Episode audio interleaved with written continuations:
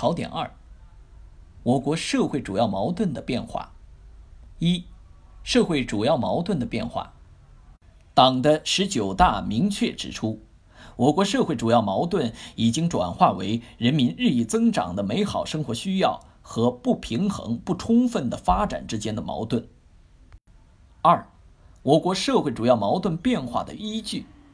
第一点，从社会生产方面看，经过改革开放四十年的发展，我国社会生产力水平总体上显著提高。很多方面进入世界前列。我国进入社会主义初级阶段以来的落后的社会生产已经发生了新的阶段性变化。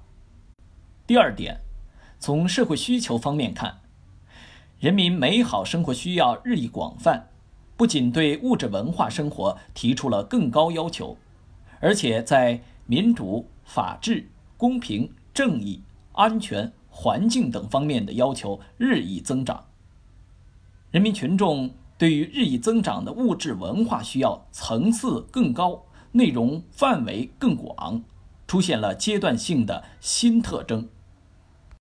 第三点，影响满足人们美好生活需要的因素很多，但主要是发展的不平衡、不充分问题。三。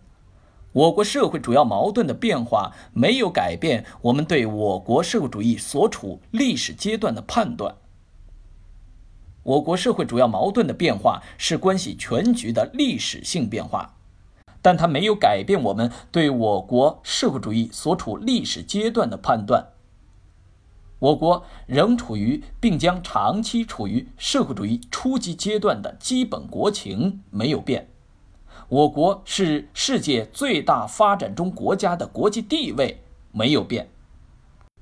以下是一八四零年以来中国社会主要矛盾的发展变化的总结。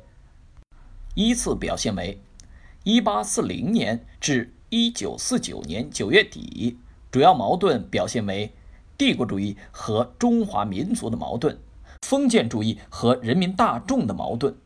其中，帝国主义和中华民族的矛盾是最主要的矛盾。一九四九年十月至一九五二年年底，也就是全国土改完成的阶段，主要矛盾表现为人民大众同帝国主义、封建主义和国民党反动派残余势力之间的矛盾。一九五三年至一九五六年。我国社会主要矛盾是工人阶级同资产阶级的矛盾。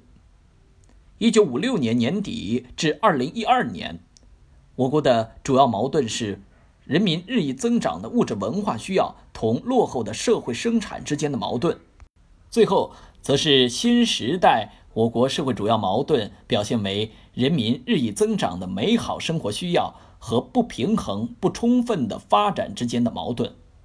拓展与点拨，发展不平衡，主要指各区域、各领域、各方面发展不够平衡，存在一条腿长、一条腿短的失衡现象，制约了整体发展水平提升。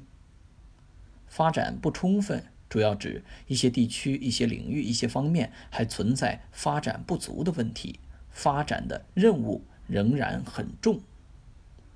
发展不平衡不充分问题已经成为满足人民日益增长的美好生活需要的主要制约因素。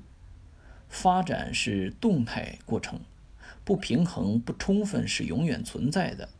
平衡是相对的，但当发展到了一定阶段后，不平衡不充分成为社会主要矛盾的主要方面时，就必须下功夫去认识它、解决它，否则就会制约全面发展。